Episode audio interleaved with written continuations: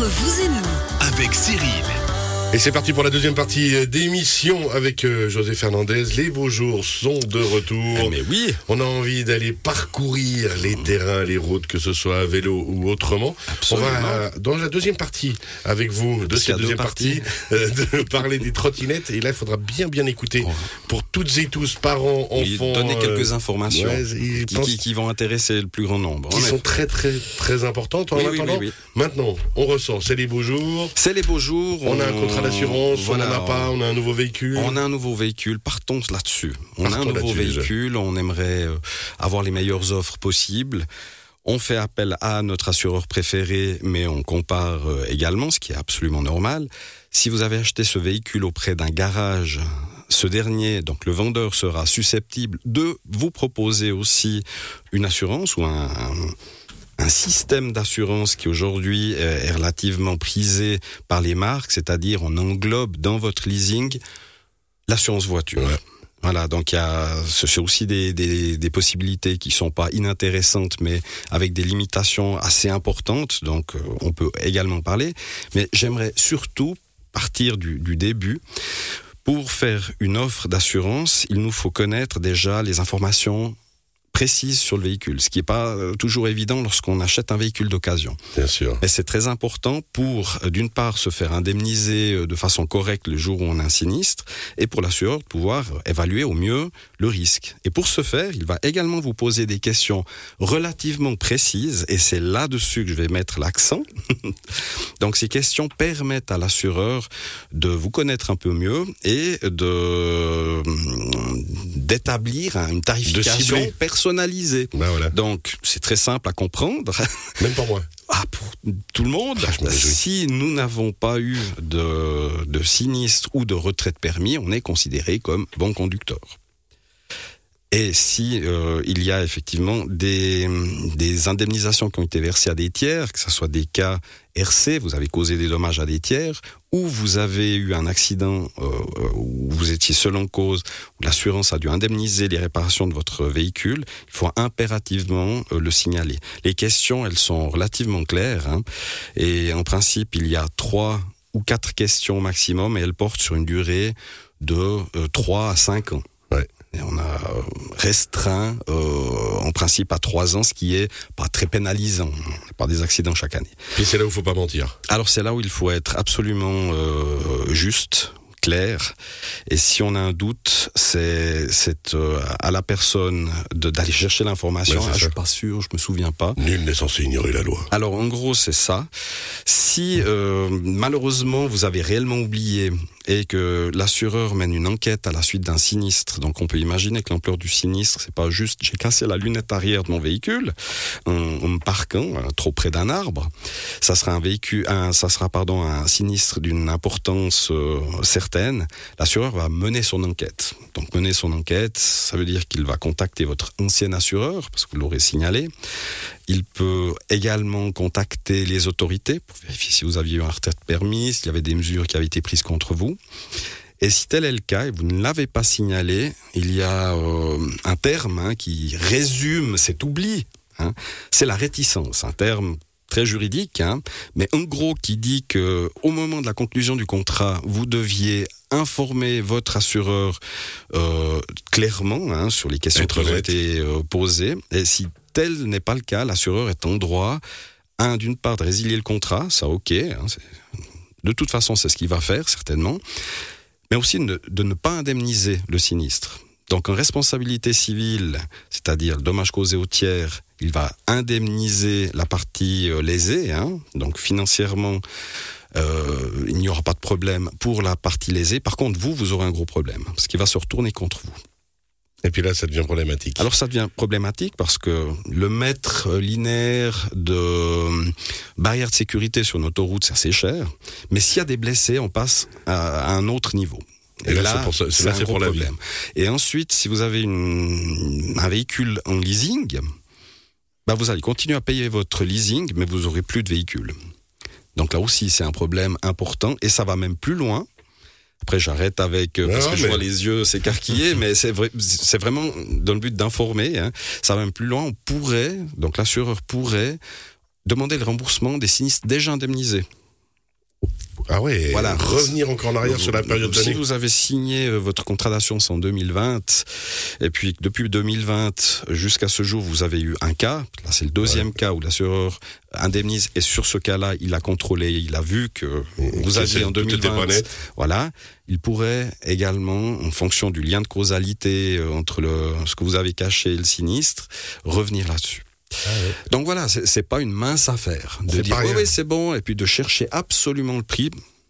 Comparer, c'est juste, Ouais. mais partons sur une base euh, claire De toujours être honnête. et honnête, parce qu'effectivement, la- l'assureur qui a indemnisé va peut-être répercuter sur votre prime une augmentation. Cette augmentation, vous allez essayer de pas la subir et euh, chercher euh, peut-être un nouvel assureur ou pas. hein, mais si Ouais, vous cherchez un nouvel assureur, soyez absolument clair avec euh, ces questions-là. Donc répondez de façon euh, absolument euh, honnête. Ouais. Et si vous le faites vous-même, parce qu'aujourd'hui, bien sûr, il y a la possibilité de le faire soi-même en ligne, bah vous êtes autant responsable. Hein. C'est pas parce De que c'est un ordinateur, voilà, c'est pas parce qu'il y a un clic. Et pour euh, également le vendeur auto hein, qui vous aura proposé une assurance euh, en collaboration avec la marque qu'il représente, bah, la même chose, de nouveau. Moi, je salue la personne qui m'a coupé la route ce matin, qui a été très très honnête. J'étais à vélo, ça m'a fait un peu mal. Voilà, il s'est arrêté. Mais la personne a été très claire, très nette et précise. Super. Ça s'est passé en 10 minutes, mais franchement, c'est chouette. Et quand ça se passe bien et quand on est honnête, la vie est quand même plus facile, non? Absolument. Mais surtout, on peut dormir tranquille. Oui. Voilà. Alors, Alors ça, c'est pour la première partie, Voilà. hein, de déjà identifier le véhicule, la, la marque, le modèle, ça on l'a dit, hein, mais les options également très important au moment de l'indemnisation en cas de gros sinistre, il faut pouvoir euh, rembourser le crédit qu'on a fait ou, ou le leasing hein, qui est en cours pour un montant que seul vous connaissez à la base. Euh, Aujourd'hui, nous n'exigeons pas le contrat d'achat hein, du véhicule lorsque le véhicule est neuf. On pose toujours la question au client, donc le client est responsable de nous donner les bonnes informations. Ça, c'est la, la première des choses. Ensuite, dans les couvertures, c'est là où il y a effectivement euh, à boire et à manger, hein, comme on dit. Donc, il y a des différences qui sont abyssales entre euh, les compagnies. Les couvertures, bien sûr que si on parle des couvertures de base, donc si vous n'avez pas un leasing, la seule assurance obligatoire, c'est la responsabilité civile pour euh, que les tiers ne soient jamais lésés financièrement. Les tiers que vous aurez croisés malencontreusement, comme l'incident que vous avez eu ce, ce matin, qui s'est très bien fini, somme toute. hein. Et puis ensuite vient la partie surobligatoire, qui est la casco, casco partiel, avec des risques bien spécifiques, et casco collision, donc complète, hein, qui là vient indemniser euh, les propres dommages, les dommages faits à notre véhicule. Et c'est là où les différences sont importantes. Pour en citer euh, quelques-unes, on va partir sur euh, la partie financière, parce que c'est toujours celle-là qui sensibilise le plus. Certaines compagnies, afin de se positionner de façon optimale sur les sites de, de comparaison, vont mettre un produit entrée de gamme. Ce produit, la plupart du temps, va indemniser votre véhicule en cas de dommage total au jour du sinistre à la valeur du jour.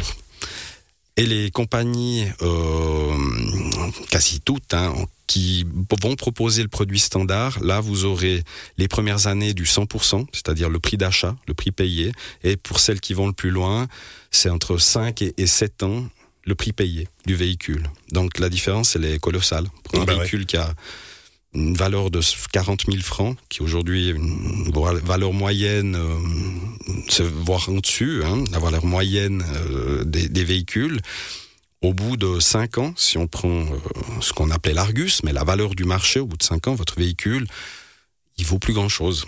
C'est-à-dire qu'il va valoir euh, peut-être un quart de ce montant-là. Par contre, avec le modèle d'assurance premium Ouais. ou, ou standard plus, vous aurez le prix payé. Donc si vous l'avez payé 40 000 francs et que vous avez un accident où le véhicule est détruit, ou si vous faites voler votre véhicule, vous aurez euh, le prix payé qui vous permet de racheter un autre véhicule. le moins cher est toujours trop cher, faut s'en souvenir, Comparer. quoi qu'il arrive. Comparer. Savoir pourquoi on paye moins cher et si on est prêt à prendre ce risque. Alors maintenant, la deuxième partie de la deuxième partie, Ah, avec José Fernandez, les trottinettes électriques. Oui, alors là, c'est plutôt une information. Aujourd'hui, il y a une campagne de prévention qui est faite euh, par les autorités dans les cours d'école, en tout cas dans, dans le Chablais valaisan. Et euh, il y a un rappel hein, des, des règles en vigueur concernant ces engins. Donc les trottinettes électriques de moins, euh, enfin de 20 km heure maximum, hein, Ouais. qui sont utilisées par euh, les enfants principalement sur les trottoirs. Donc la première règle à rappeler, c'est que en dessous de 14 ans, c'est pas légal, Voilà. Ça, c'est la base. facile. Il faut avoir plus de 14 ans pour utiliser une trottinette électrique. Oui, et dès 14 ans, il y a une condition, c'est d'être euh, titulaire du permis de conduire M. Vélomoteur. Voilà, bien joué. Pour les plus anciens, c'est le vélomoteur. Le En buggy. gros, hein, donc c'est c'est les panneaux de signalisation et les priorités. C'est assez relativement facile à faire. C'est pas un permis de conduire à part entière. Ça, c'est la condition, c'est d'être titulaire de ce permis de conduire de 14 à 16 ans. Dès 16 ans, pas d'obligation D'avoir un permis de conduire pour l'utilisation de ces trottinettes. Donc, si elles peuvent pas aller sur la route, euh, On- pardon, On sur le trottoir, 20 km heure, hein. 20 km jusqu'à 20 km heure, en dessous, c'est pas légal, facile. c'est ça. Euh, si elles peuvent pas aller sur le trottoir, elles doivent aller sur la route. Ouais. Voilà. Donc, très important. Donc, si un enfant de moins de 14 ans est interpellé sur la route avec une trottinette qui va jusqu'à 20 km heure, Et là, c'est là où il faut bien écouter les parents. Alors, ça va être très intéressant. il y a des conséquences euh, administratives. Ces conséquences, elles s'apparentent au fait de conduire un véhicule sans permis de conduire. Donc on prend un jeune de 18 ans qui prend la voiture de papa sans permis de conduire. Donc vous pouvez imaginer que les conséquences, avec Via Sicura, elles sont euh, importantes pour euh, l'enfant. Mais Elles peuvent l'être pour l'enfant, hein, en Ouais, fonction ouais. de la gravité, mais surtout pour le parent. Donc le parent, c'est minimum un mois de retrait de permis, quoi qu'il arrive, quoi qu'il arrive. si le gamin de moins de 14 ans fait euh, conduit une, une trottinette électrique, Oui. bam. Alors, elle appartient à un des parents, hein, forcément, la propriété, enfin bref, le- là on est... Et le parent, bien sûr, il l'aurait autorisé, donc ça c'est encore à, Ouais. à- à- à prouver, Mais quoi qu'il en soit, il est responsable. Bah on ouais. est responsable de nos enfants. Et le parent qui prête cette trottinette à son fils ou à sa fille aura effectivement une conséquence administrative Et ça, faut s'en souvenir. et une amende. Et pécuniaire. Et voilà. Donc ça, c'est le minimum. Après, je, malheureusement, je n'ai pas beaucoup plus d'informations à vous communiquer, mais juste sensibiliser euh, les auditeurs au Ouais. fait que là, aujourd'hui, il y a une campagne qui est faite de prévention hein, dans les cours d'école. Par contre, sur la route, c'est plus une campagne de prévention. Là, il y aura sanction et c'est un sujet très, très sensible. Et moi, euh, quand même rappelé que mine de rien, Mm. alors, euh, à vélo, on, on prend déjà des risques au niveau sécuritaire propre, hein, donc Oui. voilà. Euh, mais en trottinette, c'est quand même, on a quand même l'impression Oui. qu'on est encore plus livré au risque qu'à vélo. Absolument. Et il y a La chute aura des en- en- conséquences encore des, des, des, des, des- qu'est-ce qu'on va dire Euh, les, les conditions aggravantes seraient que cette trottinette aille à plus de 20 km heure. Hein Donc plus de 20 km heure, euh, pas le permis. Ouais. Là, ça, devient ça être sérieux. Voilà, on sérieux autant pour l'enfant qui est pas conscient forcément, mais il y aura des mesures administratives et, et pour les parents, bah, ça sera certainement plus important qu'un mois de retrait, euh, qu'un mois à pied. C'était c'était récemment euh, dans la région entre ici et Martigny où Mhm. quelqu'un avait été chopé avec une trottinette que quand ils l'ont fait passer sur le rouleau, potentiellement elle allait à plus de 100 km heure. Mais c'est un adulte. Ouais, Donc, mais quand euh, même. mais, mais quand même, en effet, hein, sur les trottoirs, eu, euh, des- on les entend pas. C'est encore pire. Voilà, alors sur les trottoirs, la place d'une trottinette, selon euh, Ouais, ouais. euh, l'OFROU, hein, l'Office fédéral des routes, c'est sur la route. Hein. C'est ouais. pas sur le Moi, je salue le collègue Axel qui, lui, je le sais, roule toujours très protégé, parfaitement avec sa trottinette. Il a un joli- petit casque. Le petit casque et tout. Il fait très même- attention à ce qu'il même fait. casque. Mais du coup, un adulte Oui. euh, qui roulerait sur le trottoir avec une euh, trottinette, il, risque pareil. Il risque pareil.